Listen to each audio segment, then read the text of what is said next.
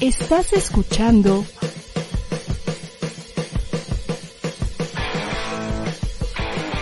ADR Networks. Seguimos activando tus sentidos. Ya va a comenzar la entrevista del día en Rocco and Friends. ¿Cuál será el personaje de hoy? Acompáñanos. Uno de los regalos más grandes que me ha dado el hacer lo que hago, comunicación, magia y en general el entretenimiento son buenas amistades, puesto que en este camino te cruzas con personas cuyos objetivos, pero sobre todo sueños, se, se empatizan con los tuyos. Y una de las personas que más gusto me ha dado conocer durante este trayecto es abogado de profesión, pero comunicador y sobre todo conocedor de cine por pasión. Es un gusto tenerlo hoy desde una parte lejana a la Ciudad de México, pero no por eso eh, lejana a nuestros corazones, a Harry Plus. ¡eh! Muchísimas gracias, Midruskin, y qué gusto estar aquí contigo, eh, con toda tu audiencia. Y como bien dices, abogado de profesión, tristemente decepcionado de la misma, pero en, encontramos el camino indicado, Midrus, encontramos el camino bueno. Todos los caminos llevan a casa. Hoy en Bruce con Friends, Harry Plus. Y como bien lo dice en Kung Fu Panda, ¿no? A veces el camino que eliges para evitar tu destino es aquel donde te encuentra. ¿Qué opinas de eso, Harry? Pues mira, yo soy una de esas, eh, de esos vivos ejemplos, ¿no? De que uno nunca sabe hacia dónde lo va a llevar la vida. Y pues como bien dices, nos encontramos en la Ciudad de México dedicándonos a esto, la pasión que es el cine. Y ahora yo estoy en Chihuahua, eh, en el norte del país, pero no por eso se pierde la amistad, se pierde el cariño y sobre todo que seguimos haciendo lo mismo a distancia. Con la pandemia sigue, eh, todo lo que hacemos sigue siendo un poquito a distancia, entonces aprovechándolo. Y ha sido una gran, gran ventaja. Tú eres originario de allá, pero esto ha permitido que algo que parecía imposible ahora sea normalizado. Las entrevistas ¿Sí? a distancia, si te, ya te ha tocado hacer varias, ¿no? Desde ya, desde sí. Chihuahua. Se, se, facilita un poquito más el trabajo, ¿no? Y aparte, tú sabes que luego los traslados en la Ciudad de México terminabas llegando a lo mejor un poquito tarde o que se atrasaban las entrevistas por tal o cual razón. Eh, todo a través de la computadora ha sido más sencillo, más fácil, te conectas, es más, no, no tienes ni que traer ropa interior, Drusco, nada más se ve lo de arriba, es una chulada. De hecho, no, puedo, no puedo bajar la, la cámara hoy, el día no, de no hoy. Se puede. No, pero sí traigo, sí traigo ropa interior, así que no se preocupen. Pero con ropa interior, ya lo demás, como que ya lo demás es avaricia, ¿no? Sí, sí, sí, no, pero pues, la verdad es que yo estoy encantado, digo, y lo hemos visto, hay muchísima gente que está encantada haciendo home office, eh, cuando poco a poco vayamos reintegrándonos la mayoría a, pues, a oficinas y demás cuestiones, los Ajá. que ya están, pues un dolor de cabeza, yo creo, ¿no? Sí, sí, he, he, visto un poco de descontento, ¿eh? Por varios, varias personas que inclusive hasta lo hacen público en Twitter, eso me claro. llama la atención, porque pues las empresas los pueden estar viendo, sobre este, este regreso, ¿no? Algunos apuestan más por el modelo híbrido y particularmente claro. para lo que hacemos, Harry, que es hablar sobre cine, entrevistar. ¿Tú cómo lo has sentido? ¿Sientes que has, ha habido una barrera entre la conversación? ¿Sientes que siente esta, esta distancia? No, de hecho, creo que ha habido más apertura todavía, eh, más espacios uh -huh. para eh, incluso lo hemos visto con el fenómeno de TikTok, Midrusco, que se ha vuelto también un canal muy importante para que la gente encuentre recomendaciones, encuentre entrevistas. Eh, simplemente permitió que la gente durante el encierro encontrara alternativas eh, para dedicarse a esta cuestión de recomendación de cine, de, de, ser comunicador, y creo que nos ha ayudado muchísimo, nos ha brindado herramientas que no sabíamos que teníamos y las estamos aprovechando al máximo. Creo que para muchas ramas vino a ayudar y a intensificar lo que ya se conocía, otras tantas sí se perdió un poquito, pero creo que para nosotros cayó como anillo al dedo. Y la verdad es que coincido contigo. O sea, para mí en algunas cosas, algunas conversaciones, por ponerte un ejemplo, ¿no? Uno de los primeros episodios que hice a distancia fue con Rafa Sarmiento, ¿no? Que, que claro. es todo un máster en esto de lo que hacemos. Y él estaba en España. De entrada esa entrevista no se pudo haber dado de no haber sido por esta dinámica. Así y en es. segunda, al encontrarse él en la comodidad de su casa, esa vez en particular se creó una dinámica y una, pues una especie de intimidad, una cosa muy curiosa que pasa de repente en este formato, ¿no, Harry? Sí, de hecho, pues yo estoy aquí en mi cuarto donde suelo grabar mis cosas, uh -huh. estoy totalmente a gusto, en confort, o sea, me siento con todo el ánimo de poder platicar y platicar y platicar. Luego circunstancias que a lo mejor presencial, que si por el traslado pasa X o Y razón, o que no sé, que en tu día amaneciste de malas, o no sé, algo puede pasar que a lo mejor ya no estás en el humor en el mood, pero cuando estás así en esta intimidad, desde tu cuarto, desde donde te encuentres, por ejemplo, tú que estás también en tu estudio, Midrusco, eh, no importa en qué parte estés, eh, la verdad es que es una maravilla el Internet, una maravilla plataformas como la que estamos utilizando ahorita para conversar, que te permiten estar en total confianza, como si estuviéramos en un sillón, tú y yo en una sala platicando, o no sé, en un viernesito en la noche o algo así. Sí, sí, la verdad es que no, no estamos diciendo que vaya, que sea el sustituto, pero cada uno tiene sus ventajas y sus desventajas. Y, y, algo que dijiste mucho es que también se ha abierto la posibilidad, porque antes el tiempo era más, más limitado para las entrevistas y todo esto. Y el hecho de que sea esta, esta modalidad ha facilitado que de repente den, no sé, un poco más de entrevistas. ¿No lo has sentido así? ¿Que, ¿Que, dan un poco más de entrevistas ahora? Sí, porque eh, es el beneficio. Como saben que a lo mejor el periodista está tranquilo en casa, ya no es, ya no es esta presión de en cinco minutos terminar para que pase el que sigue, porque todos traen una agenda muy muy apretada. Y aquí ya es la comodidad, ¿no? De que cada uno tiene su horario, te conectas a la hora a la que tú estás establecido, no tienes que andar corriendo con presiones, te avientas tus 10, 15 minutos de entrevista y ya. Entonces, también le permite a, a las agencias de PR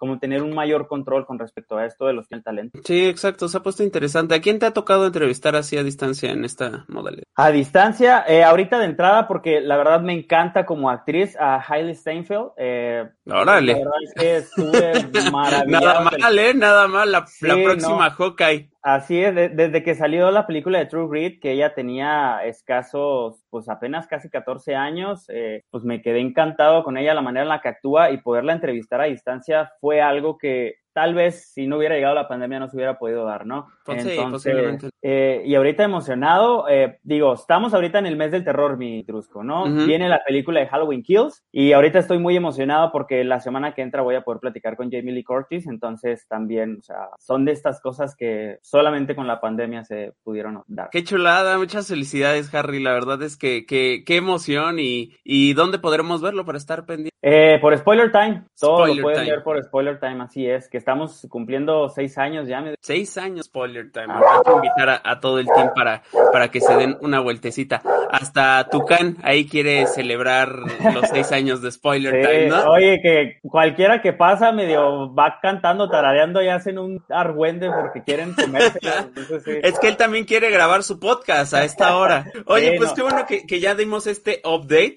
La verdad es. es. que eh, siempre estamos pendientes el uno del otro y, y ahí likeando claro. y, y, viendo qué estamos haciendo, pero, pero me encanta poder platicar contigo. Y qué mejor introducción. Ya nos dijiste que próximamente ahí va a surgir eh, una oportunidad de Halloween. Entonces, ¿por qué no hablamos precisamente y ya entramos al tema principal? Ahí en cabina les estoy compartiendo mi pantalla, por por favor la ponen ustedes también, puesto que yo Perfecto. sé que eres un amante no solamente de este género, sino en general del cine, pero dije, ya empezó octubre, ya sí, las vibras, sí. las vibras de terror están aquí, tú vas a hacer entrevista por Halloween, ¿qué onda con esta película? Que, que la primera, este, esta especie de secuela, reboot, remake, es, es, todo al mismo tiempo. Qué chulada, qué buena sí. película de, de, terror comercial, porque ya hablaremos claro. de otras, eh, de terror comercial es Halloween.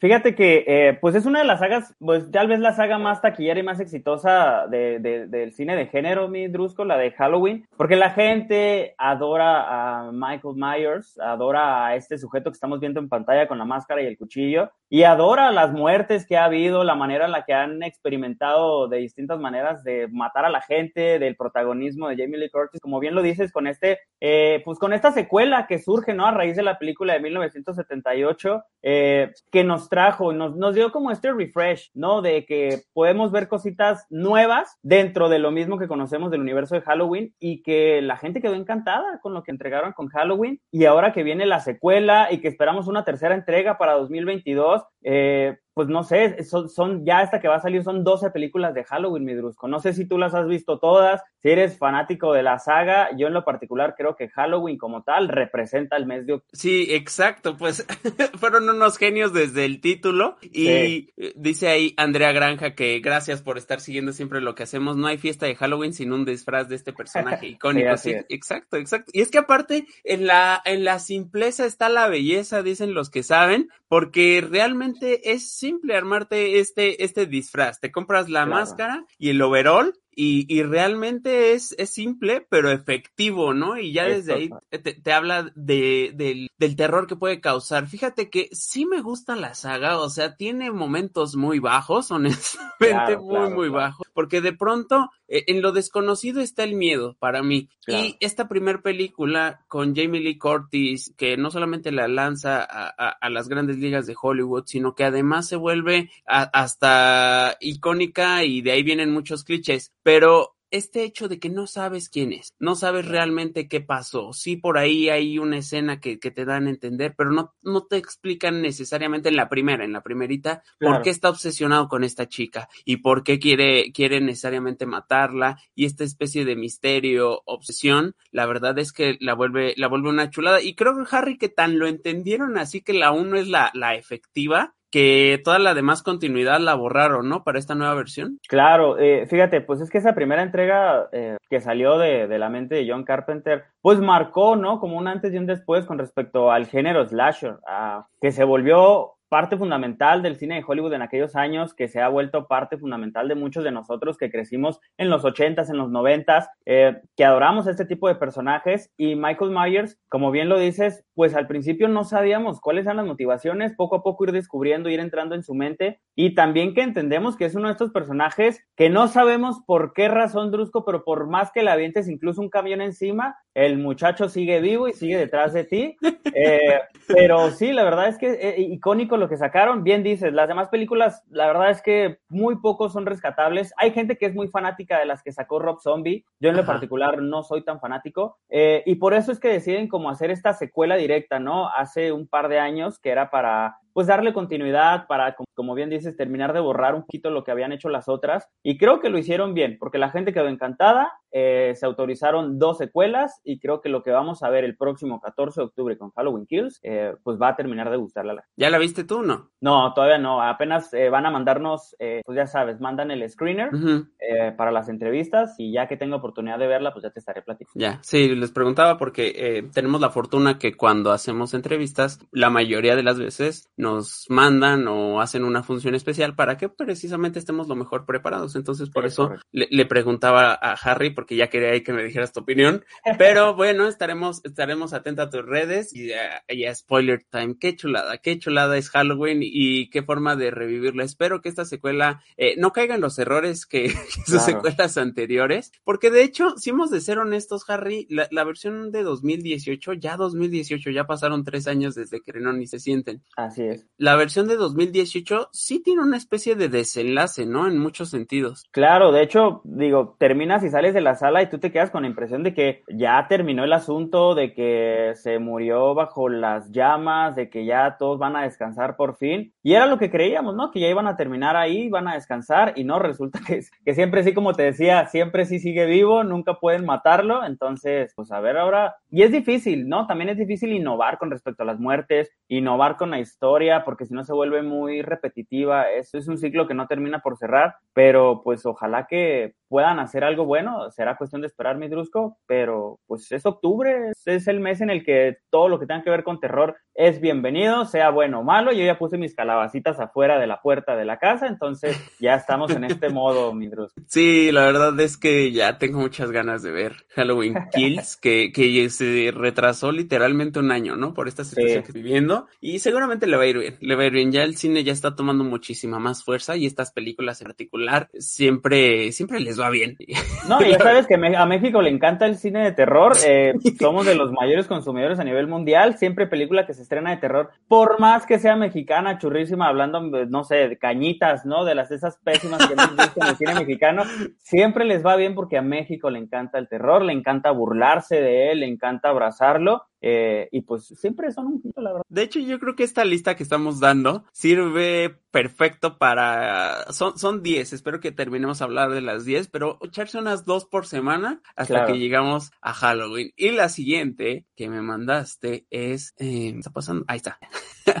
sí. The Nightmare Before Christmas de Tim Burton. Pues ya sabes que esta aplica para dos festividades, para si la quieres ver en Halloween o para si la quieres ver en Navidad. Entonces, son de los lujos que tiene esta película. Sí, la verdad es que es un personaje que me sorprende lo mucho que ha perdurado. No sé si te acuerdas que hace como unos 10 años, o sea, ya tenía tiempo que se había estrenado la película, volvió a tomar fuerza, cosa de que ibas aquí a, a, Coyoacán en la Ciudad de México o al centro y veías mochilas, dijes, estampas del personaje, ¿no? Pero es que su cara es, es tan poderosa que una vez más, eh, eh, simple, ¿no? O sea, porque tú y yo podríamos dibujarlo y, no somos necesariamente artistas de, del dibujo. Y, y, y, ahí está la magia desde la música, obviamente eh, el estilo de animación, como bien dices, junta, no, no tenía forma de fallar, bueno, sí tenía forma de fallar, pero juntando las dos festividades más cool, ¿no? Que es la Navidad y el Halloween. Sí, pues es que Jack Skellington, eh, como bien dices, tiene un fandom enorme. Se pueden entrar ustedes a Twitter, pueden entrar ustedes a, googlear eh, a Facebook. Hay un montón de grupos que son fanáticos de Jack Skellington, de todo lo que hacen alrededor de él, de fanfics y demás cuestiones. Y que la película, eh, pues como ustedes saben, y tú la has visto, Mirusco, no es que sea de terror, es, es, de estas famosas de Spooky Halloween, ¿no? Que son como para entretenerse, para divertirse, eh, pero que enaltecen como las festividades, tanto la de terror, la de Halloween, porque las canciones, como bien lo mencionas, eh, te las sabes de memoria, eh, los personajes que son icónicos, que incluso en fiestas de disfraces hay muchos de The Nightmare Before Christmas o para Navidad también. Entonces, creo que es de estas películas de cajón, de regla, que tienes ver en esta temporada. O sea, es de estas de que pones tu cafecito, tu pan, no sé, ya, ya hay pan de muerto en todos lados, entonces ya te puedes tomar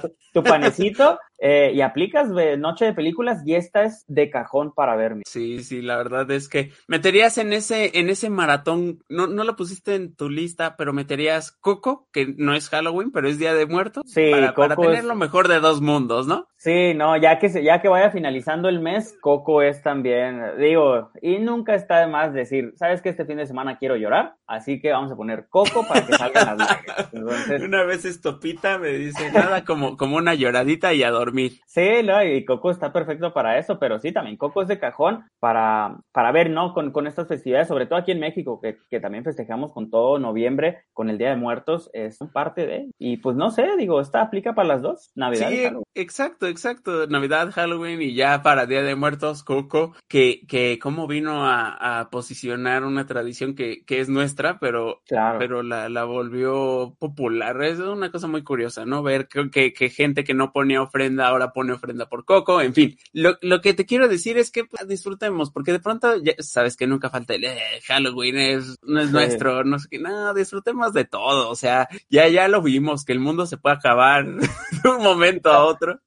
Se ha vuelto muy popular. Eh, no sé si tú recuerdes, digo, cuando yo estaba chico en los noventas, la verdad es que sí se solía mencionar Halloween y de por ahí te sacaban tus papás como a pedir dulce truco, pero no era como que hubiera tanto adorno, como que la gente lo adoptara tanto. Creo que en los últimos eh, 10, 15 años eh, se ha vuelto muy icónico por todo lo que representa, ¿no? Por los colores, por los personajes, eh, por el terror en sí. Entonces creo que México ha adoptado mucho esta, esta festividad eh, y que la ha vuelto parte también, porque ya sabes que nosotros aquí en México agarramos cositas, las adaptamos y las hacemos propias, pero la verdad es que, mira, esta película es del 93 y a la fecha sigue siendo tremendamente popular, entonces eso nos habla de cómo este tipo de cuestiones México las ha agarrado, las ha adoptado, nosotros las hacemos parte y las amamos todo también. Sí, acabas de decir algo bien, bien poderoso de uno que cómo lo adoptamos y la temporalidad de ciertas obras. A mí me llamó mucho la atención cuando una vez puse This is Halloween y mi sobrino, que en ese entonces tendría yo creo que unos cinco años, estaba muy enganchado con la canción.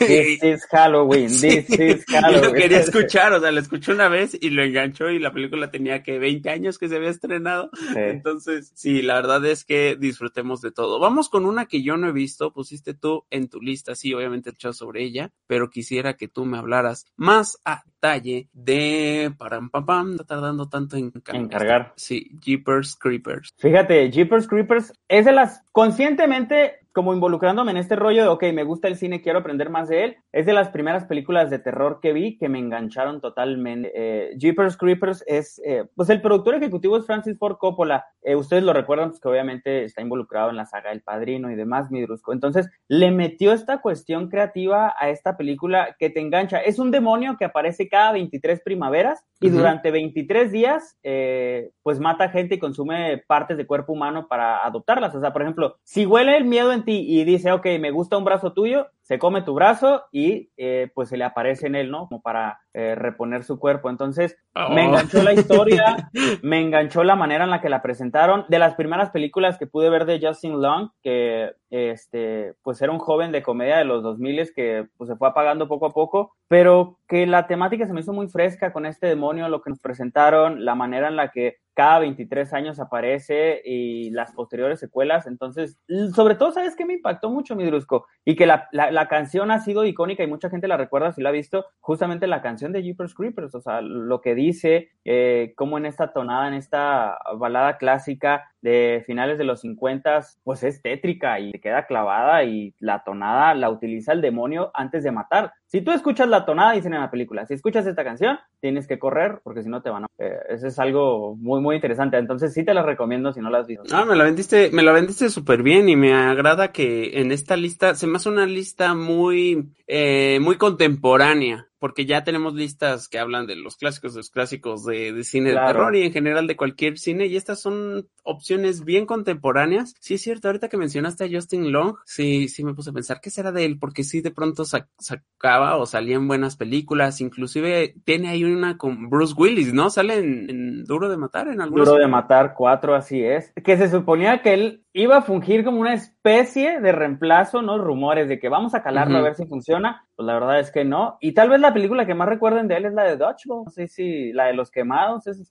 tal vez la película más icónica de, Justin Long. Sí, a mí sabes cuál me gusta mucho de él? Aceptados. ¿Te acuerdas de Aceptados? Ah, también. Que tienen que crear su propia universidad, ¿no? Porque esa es muy buena también. Sí, la disfruto mucho de estas películas de adolescencia tontas que, que disfruto mucho. Pero Jeepers Creepers la, la voy a ver. Ya estoy compartiendo nuevamente pantalla, por favor, ahí en Muy bien. si me echan la mano, porque precisamente ahora tenemos la imagen y sí, estoy alargando porque no sé por qué es tanto en cambiar. Rápido, el, el, el, entre paréntesis, en lo que cambia, ahora en 2021 a finales de año sale Jeepers Creepers Reborn. Se supone que va a ser una trilogía nueva que va, pretende como reiniciar pues esta saga, amigo, por si les interesa, a finales de este año llega Jeepers Creepers Reborn. Órale, ¿y sabemos algo en términos de producción? ¿Quién, quién está a cargo o algo así? No, o sea, la verdad es que muy pocas cosas acerca de ella, simplemente que ya está grabada, eh, pero todavía sobre el reparto, cosas así, han sido muy herméticos, entonces, pues a ver si en, esto que está por cerrar, yo espero que en este mes, que se presta para ese tipo de anuncios, pues digan algo. Sí, esperemos, esperemos noticias y estemos atentos. Y la siguiente, qué bueno que la pusiste en la lista, o sea, porque estas son las 10 favoritas de Harry. Resulta que cuando salió esta película fue cuando ya ahí quedé flechado, ahí ya quedé enganchado, no solamente por, por su belleza particular, sino por sus dotes actorales, ¿no? Anya, Anya Taylor Joy, que su mejor momento llegó o, su popularidad masiva fue gracias a la serie, de hecho el año pasado, ¿no? De Queen's Gambit, pero realmente ya lleva muchos años trabajando, es una chica súper agradable que además habla perfectamente español, eso me emociona mucho porque creció en Argentina, pero The Witch, The Witch es una propuesta, eh, creo que hasta ahora hemos dado opciones pues comerciales, accesibles para, para todo, y esta sí es un poquito más exquisita, una propuesta distinta que lleva a distintos tipos de análisis, usando el terror, horror, suspenso como pretexto para llegar a ideas más, más profundas. Me encanta The Witch. Sí, sobre todo, mira, el director Robert Eggers, eh, hemos visto que en los últimos años se ha vuelto muy popular, no tanto eh, el cine de, terror del susto, ¿no? De que una escena impactante y, saltes o, o una muerte o algo, sino que se ha vuelto más como esta cuestión psicológica en la que el ambiente, los personajes, los colores, los sonidos, la historia, eh, van jugando con la mente del espectador. Y justamente eh, The Witch de Robert Eggers hace mucho esto, ¿no? Primeramente estamos en 1630 en Nueva Inglaterra, entonces eh, de entrada, y lo pueden ver con la pura imagen, un poquito la tonalidad de la, de, la fotografía, ya te da como algo muy lúgubre, ¿no? Medio macabro. Y sobre todo que tenemos a esta familia chiquita que están súper aisladas en el campo, eh, con los sonidos o los silencios de la naturaleza. Entonces, como va tejiéndose la historia alrededor de, pues, de, este, de esta cuestión de, de la bruja, tal cual como lo van mencionando en la película, pues sí te va como erizando la piel, mi Drusco. Y sobre todo el, el, final de la película es tal vez uno de los finales que más me han dejado atónito o, en el cine tal cual de terror. O sea, la verdad es que me quedé dando vueltas, me saqué de onda, duré analizándolo toda la noche, no pude dormir entonces es de estas películas, como bien lo dices, es más para un nicho, eh, pero siento que cuando la gente la vea, la va a disfrutar muchísimo por lo que va generando poco a poco la intensidad. Sí, exacto. No, no pudiste usar mejor palabra que intensidad y ese final que, que tiene tintes efectistas del clásico de, oh, Bruce Willis estuvo muerto en el sexto sentido, un poco eso, pero además tiene otras, insisto, lecturas, porque puedes darle el enfoque de cómo a veces la propia familia, eh, no quiero, voy, voy a sonar muy Joker, pero la sociedad en general lo que te rodea te va forzando, te va insistiendo en, en que eres algo que no eres, al punto en que quizá te lo terminas creyendo o terminas convirtiendo, sumado por ahí a un personaje que entiendes como, eh, es que no, no, quiero arruinarlo, pero entiendes como plan y, y, su objetivo y, y, ah, y, los aquelarres y... Nada más les voy a decir algo, cuídense de las cabras. sí, no, que, que, que qué, cosa tan, tan inquietante es esta, ¿no? La verdad es que The Witch, qué, qué buena película y qué gusto me da que Anya Taylor Joy por fin esté teniendo la acción del mundo que tanto merece. Buenísima actriz y aquí lo van a, lo van a ver ustedes, la verdad es que es buenísima y como bien dices, qué gusto que se le reconoce, ha ido trabajando poco a poco en muchas producciones y la verdad es que aquí de entrada la gente que tuvo oportunidad de verla en esta primera instancia, por eso estamos flechados. Sí, flechados, flechados completamente. Y otra opción, ser que ya están cambiando más. Clásicote. Sí, clásico de clásicos. Sí. Pesadilla en la calle del infierno. La primera vez que supe de este personaje. No fue por, por la primera película, pero Harry, no sabes cuánto me perturbó el sueño, porque era como maldita sea, no puedes escapar. Te siguen tus sueños. ¿Cómo escapas de eso? Oye, justamente eso. Yo de niño estuve traumatizado. No te imaginas la cantidad de años con Freddy Krueger. Eh, mi papá me la puso un día, tal vez por error. ¿La original? Sí, la original. Por error de él, tal vez, porque no se imaginaba que yo fuera a quedar traumado. Pero pues también siendo conscientes, era un niño de escasos 7, 8 años que ve por primera vez lo que representa Freddy Krueger. Pues claro que me quedé traumado. O sea, no quería dormir, no quería. Cuando soñaba, soñaba con este eh, personaje. Entonces, obviamente fue icónico para mí crecer con el miedo de Freddy Krueger y otro icónico con el miedo que le tenía a eso, el payaso también, ¿no? Y a Chucky, el ah, muñeco diabólico como este tridente de estos tres personajes que yo estoy seguro que atormentaron a la mayoría de la gente de los ochentas y noventas que creció con ellos. Eh, Freddy Krueger, icónico con pesadilla en la calle del infierno, la cara como la ves toda quemada, las garras que utilizaba y cómo las colocaban eh, con cosas de metal o de acero para hacer el ruido. Y sobre todo la cancioncita, mi drusco, de uno, dos, Freddy, no sé, no me acuerdo de la letra, pero cuando la escuchás era madres, viene Freddy Krueger y correr.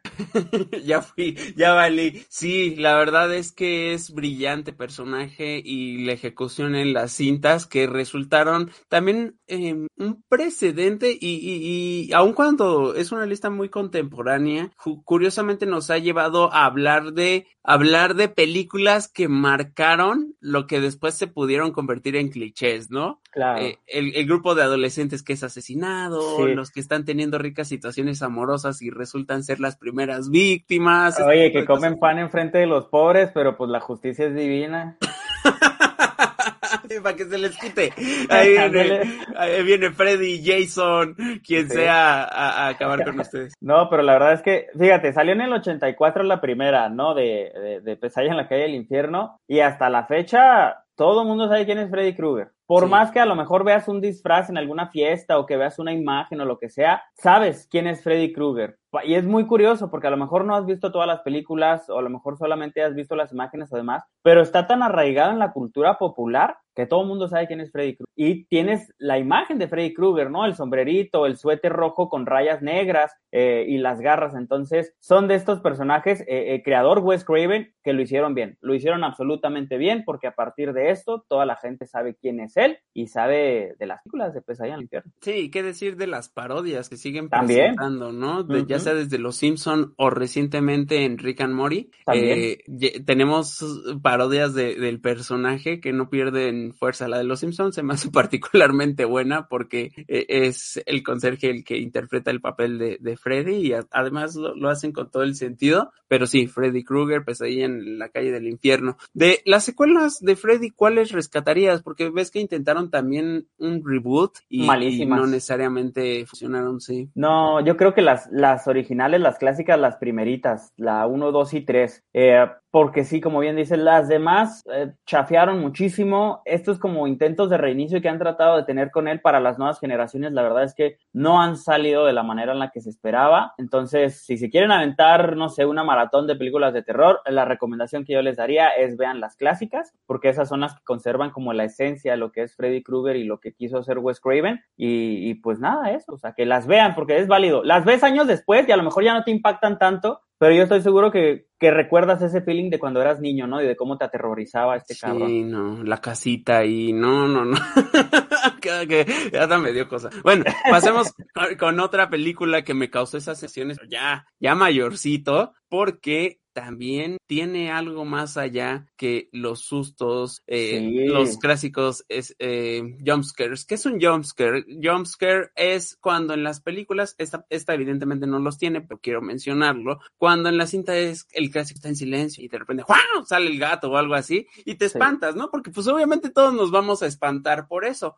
Algunas veces, Harry, son efectivos, son bien pensados, son, son inteligentes, ¿no? Eh, claro. Pero, pero, ah, otras veces, la verdad es que para ti para mí que hemos visto tanto, ya cuando, cuando lo empieza eso, ya lo ves venir dices, ah, aquí viene el jumpscare y ya, ya no, ya no es tan efectivo. Pero hay otra especie de terror, horror, suspenso, otra especie de miedo y es, es a, a la familia, a la herencia y Hereditary lo, lo muestra muy bien. Sí, justamente como dices, es difícil reinventarse en el, en el, en el género del terror, sobre todo con los jumpscares, porque se vuelve muy predecible, ya hemos visto tanto como bien lo mencionas, hemos visto tanto y tanto y tanto que ya la gente ya sabe qué es lo que viene. Entonces, por eso es que en los últimos años como que han tratado los directores, eh, sobre todo, por ejemplo, el de esta película de Hereditary eh, o El legado del diablo, como le pusieron en español, que es Ari Aster, jugar con la mente igual, jugar con estos simbolismos de la religión, con los simbolismos de la familia, eh, con las relaciones de los personajes que se van presentando y que muy a lo que hace eh, Robert Eggers con The Witch, aquí en, en, El legado del diablo, Ari Aster, pues va poco a poco, ¿no? Incrementando la tensión, el misterio alrededor de esta familia, de los personajes, sobre todo con esta escena al principio de la película que todo el mundo quedó traumatizado y horrorizado, mi Drusco, que tiene que ver precisamente con la niña que vemos en, en, pantalla, que no les vamos a decir qué pasa, obviamente, porque es spoiler muy cañón, pero que a raíz de esto, sabes que la película es algo distinto. Al momento en el que tú ves eso, dices, ok, ¿qué está pasando aquí? Estoy enganchado, me voy a quedar hasta el final. Y cuando te quedas hasta el final, quedas todavía más traumatizado por lo que nos van presentando con, con estas cuestiones de los ritos paganos, de los demonios y demás cuestiones. Entonces es como un blow my mind de lo que hace Ari Aster con el cine de género. Entonces, recomendadísima sí o sí. No es para todos, porque obviamente hay gente que se aburre mucho y que si no le gusta el cine contemplativo, pues se va como a, ah, pues qué está pasando, mejor la voy a pausar o mejor veo otra cosa. Bueno, yo la recomendación, Drusco, es ténganle paciencia, ténganle paciencia, créanme que van a quedar con un muy buen sabor de boca al final. Sí, definitivamente, y qué bueno que es esa puntualización. Yo recuerdo mucho cuando fui a ver esta película, fui a una, a una sala y una función normal, y con normal me refiero a que, como ya lo decíamos antes, a veces no se hacen proyecciones especiales, pero esta particularmente no fui, no fui con prensa, fui con público, eh, público general. Y curiosamente había un grupo de adolescentes que sabemos que terror, terror, horror, suspenso llama muchísimo a los adolescentes, es, es, evidente. Y creo que ellos esperaban algo distinto, sí, de pronto Los, los, noté algo, algo desesperados, porque sí, tiene un ritmo pausado, tiene sobre todo una oportunidad a lecturas de otro tipo, porque creo yo que en los últimos 15, 20 años el terror, el horror y el suspenso, Harry, se han utilizado más que otros géneros para decirnos más allá de lo evidente. No sé si, si, si estoy terminando de aterrizar la idea, porque porque no, no están resultando algunas propuestas eh, obvias, ¿no? Esta película sí, obviamente nos, nos habla de, de este tipo de sucesos extraños pasan aquí, pero además ya desde el título te habla de precisamente la familia, la herencia, las enfermedades mentales y cómo si, si pueden eh, heredarse precisamente las enfermedades mentales, el, impacto que esto puede tener en la familia, la dinámica de la misma, o sea, tiene lecturas bien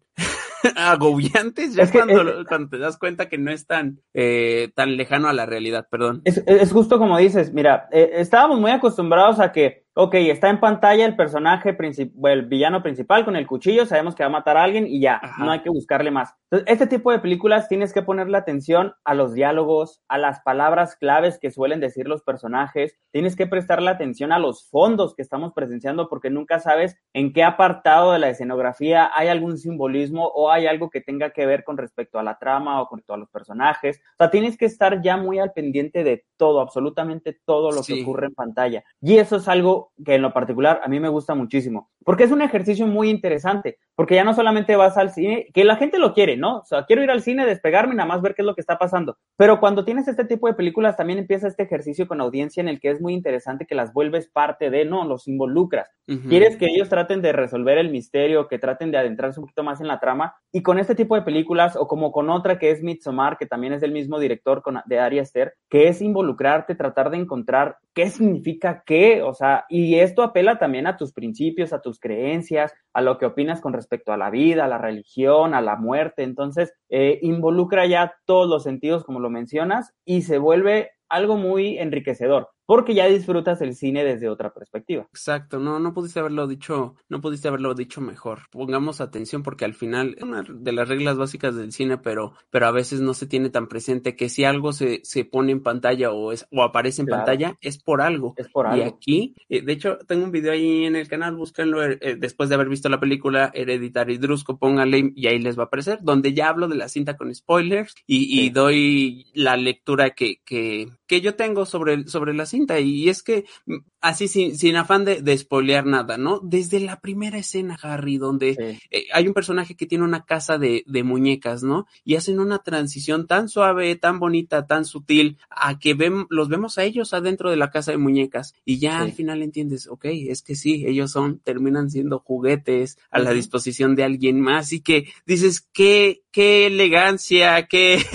qué mano del director para Qué elegancia la de Francia, dices tú, mi Me emocioné, me emocioné con esto, pero denle una oportunidad. Y qué, qué cholada de lista la que me mandaste. Una, gracias por hacerla, hacerme la tarea bastante. Y dos, porque es diversa en muchos sentidos, porque si bien Hereditary no es para todos, hay una película que cualquiera que quiera ver terror, horror y suspenso puede disfrutar. Ya está ahí como 20 secuelas, todo un universo alrededor de esta. Es estarán El Conjuro. Así es, que esa se volvió un clasicote cuando se estrenó la primera de James Wan. Yo, en lo particular, Drusco, estaba chiquito en la butaca. O sea, yo la neta sí estaba aterrorizado, la neta sí me estaba dando miedo lo que estaban presentando con El Conjuro y me quedé fascinado con esta película. O sea, yo desde chiquito, y te digo, a raíz del miedo que me generaba Chucky, Freddy Krueger o ese It, disfruté mucho el terror. Y cuando presencié El Conjuro, esa primera ocasión en esa sala de cine, nunca lo voy a olvidar porque pasó algo muy especial conmigo, ¿no? De la manera en la que estaba disfrutando la película. O sea, realmente me estaba dando miedo lo que estaba pasando en pantalla. Entonces, me pasó algo muy similar con la película El Aro. El aro creo que también es algo muy recomendable para este mes de octubre y con el aro me pasó lo mismo, Drusco. El aro la primera vez que la presencié me quedé aterrorizado, yo estaba chito obviamente,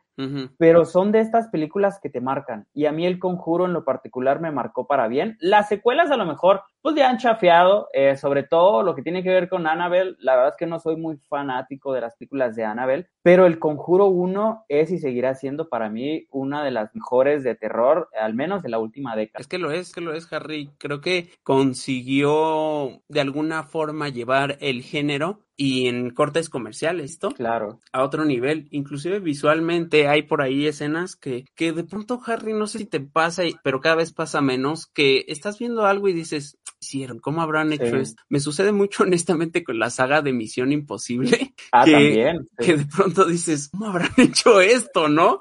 Y, y, y en el conjuro hay una escena ahí particularmente de debajo de una cama y una especie de plano secuencia que eh, nuevamente no pensabas que una cinta que lo que busca es hacernos saltar y adentrarnos en, en sustos, lo llevara así. Y además, James Wan, fíjate que creo que no está no, no está tan bien valorado como debería, porque es un director que siento que le salen las cosas como él quiere. Claro. Que lo que hace, si, si te pones a pensarlo, lo que hace lo hace bien, o sea, Sí. con, con, con sus expectativas comerciales o quizá de otro tipo, pero lo hace bien, ya sea de eso, el, el universo del conjuro, el, la propia Aquaman fue un éxito. Sí. Podrán o no gustarnos sus películas, pero se ve que le salen justo como él quiere. Y tiene que estar él involucrado, porque luego vemos, eh, producida por James Wan o que tiene que ver en el guion, lo interesante es verlo a él detrás de, de la silla del director, ¿no? Porque estás Sí. viendo tal cual lo- la, visión que él tiene, entonces con el conjuro pasa esto. Y el conjuro tiene jump scares, como mencionábamos ahorita, pero los tiene muy bien logrados, porque pasan en momentos en los que a lo mejor ya te relajaste un poquito, pasó la tensión y de repente llega una que otra escena en la que tú dices, ay, mi madre, ay, Dios mío, el bicho.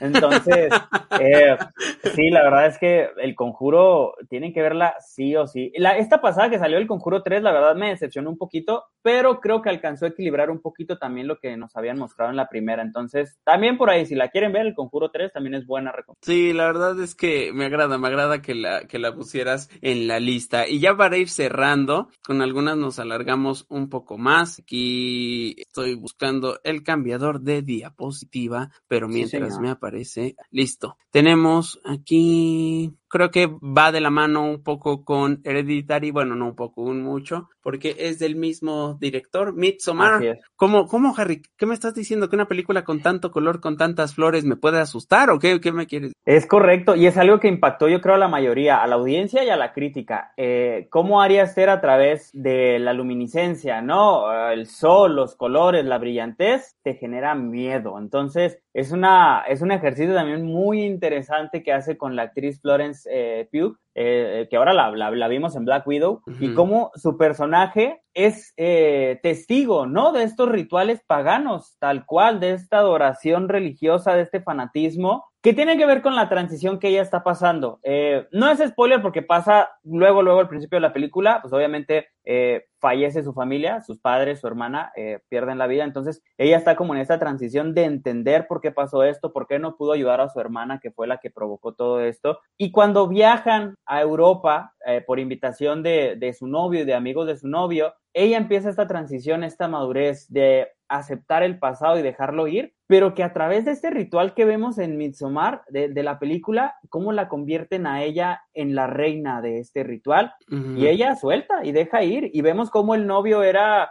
eh, pues tóxico, el novio no la dejaba avanzar, la arrastraba y demás cuestiones y pues al final hay una escena muy interesante que nos muestra de manera literal cómo es el mover, ¿no? Moverse, ir hacia adelante. Entonces, la verdad es que recomendada.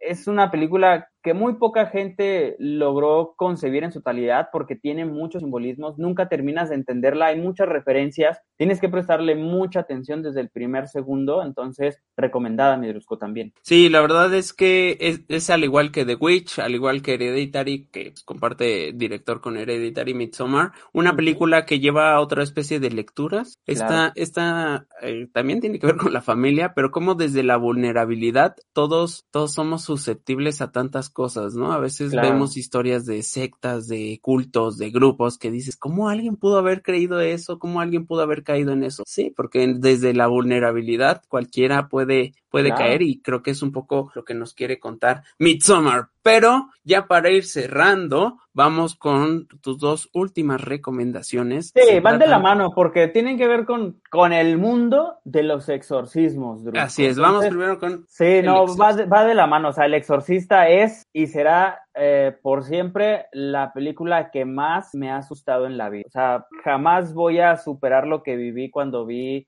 todo lo que hicieron con Linda Blair, con el exorcista y demás cuestiones. Entonces, todo lo que tenga que, eh, que ver con un exorcismo, yo estoy dentro. Por eso, eh, eh, pues la recomendación es esa. Vean el exorcista, la original, y el exorcismo de Emily Rose. El exorcismo de Emily Rose también es una película que me gustó muchísimo. No sé tú qué tan fan seas de estas dos películas o en sí como de todo lo que involucra las presiones demoníacas. El, el exorcismo sí la he visto. Obviamente esta escena de la chica volteando su cabeza y bajando por las escaleras. De pronto... No, ay, no se olvidan, creo. Son de esas cosas que no sé si te pasa, Harry, pero así de la nada random estás bajando las escaleras y te acuerdas de repente, así como la morra del de, exorcista, quién sabe por qué. Pero esta de, de, Emily Rose no la he visto, ¿eh? Te la recomiendo, también basada en hechos reales, este, la el exorcisma, el exorcista está basado en un libro, eh, pero esta de, de, Emily Rose está basada en hechos reales. Eh, no es, no es spoiler, el personaje principal, eh, Emily, pues fallece. Entonces la historia la vemos como el padre que estaba realizando el exorcismo es juzgado ante los tribunales, ¿no? Por, por estas prácticas que realizó. Entonces, en lo que vamos viendo todo lo que involucra el juicio y demás, vamos recorriendo desde el principio a Emily Rose y cómo es que fue, eh, fue siendo poseída por un demonio hasta que llega el punto que ella pierde la vida en el exorcismo. La verdad es que ya, ya me lo viste. De hecho, hay un par de esta lista que no he visto y voy a tener que ir a buscar en cualquier plataforma en este momento. Esa es la magia que tiene Harry, yo tengo magia con eh, barajas o, o, naipes, monedas, ligas y varias cosas, pero la magia de Harry al hablar de lo que más le gusta realmente nos contagia por esta pasión. Harry. Lástima de... que no me funciona para tener novia, pero bueno. Esa es otra especie de magia, amigo. sí. ese, es, ese, es, un hechizo simple pero inquebrantable que ni siquiera correcto. yo he aprendido. Yo que soy el hechicero supremo de, de YouTube no lo he aprendido, entonces sí, no. eh, estamos trabajando en eso, estamos trabajando en eso. Pero mientras eso pasa, Harry, ¿dónde te podemos ver? ¿Dónde te podemos escuchar? ¿Dónde te podemos seguir? Eh, síganme en todos lados como arroba el Harry Plus, pero principalmente eh, en Instagram. Ahí en Instagram luego es donde comparto eh, pues tal o cual entrevista, artículos o demás cuestiones, entonces se encuentran como arroba el Harry Plus. Buenísimo, pues muchísimas gracias Harry, de verdad, de verdad te lo digo, disfruté mucho esta charla, fue un gusto verte ya después de tanto tiempo, aunque sea a través de la pantalla, sabes que la distancia física no implica distancia emocional, claro. Harry, y nada más. De verdad, muchísimas gracias también en cabina que se rifaron con, con la producción de este programa. Ah, mira, eh, qué chulada, están un paso adelante, arroba el Harry Plus de verdad. Síganlo qué bellos, porque, qué bellos. Porque Harry está haciendo cosas bien chidas y que además, déjame aprovechar, Harry, eh, cuando yo empecé a hacer esto, tú ya tenías un tiempo en medio y curiosamente nunca hubo este celo, envidia, sino al contrario, ¿no? Eh, con, los brazos abiertos y me dijiste, tú dale por acá, hay que hacer esto, aconsejándonos y qué es lo que se debe hacer no solamente en este medio, sino en general en la vida, ¿no, Harry? Pues es que lo importante es que todos, que, eh, todos tengamos un crecimiento, mi Creo que esta cuestión de la envidia de, ah, él está creciendo porque yo no, son cuestiones de que si a ti te va chido, la neta, qué chingón. Me da muchísimo gusto y en lo que esté en mí yo te voy a ayudar para que sigas por ese camino. Eh, y es algo muy importante que hay que entender. Eh, cada uno va a un ritmo distinto, entonces solamente es cuestión de tener paciencia y ya llegarán las cosas para cada uno. Mientras tanto, es, la vida es un virus, hay que apoyar, hay que abrazar, hay que amar y hay que estar siempre para las personas porque la vida da muchas vueltas, nunca sabe. Así es, qué bonito mensaje nos acabas de dejar. Harry, te vamos a seguir. Bueno, yo ya te sigo, que te sigan los que nos están viendo. Y gracias a todos. Yo soy Drusco y esperen un nuevo invitado próximamente. Bye. Bye. uh... Te esperamos la próxima semana en Drusco Más entrevistas, más dinámicas y mucha, mucha diversión. Estás escuchando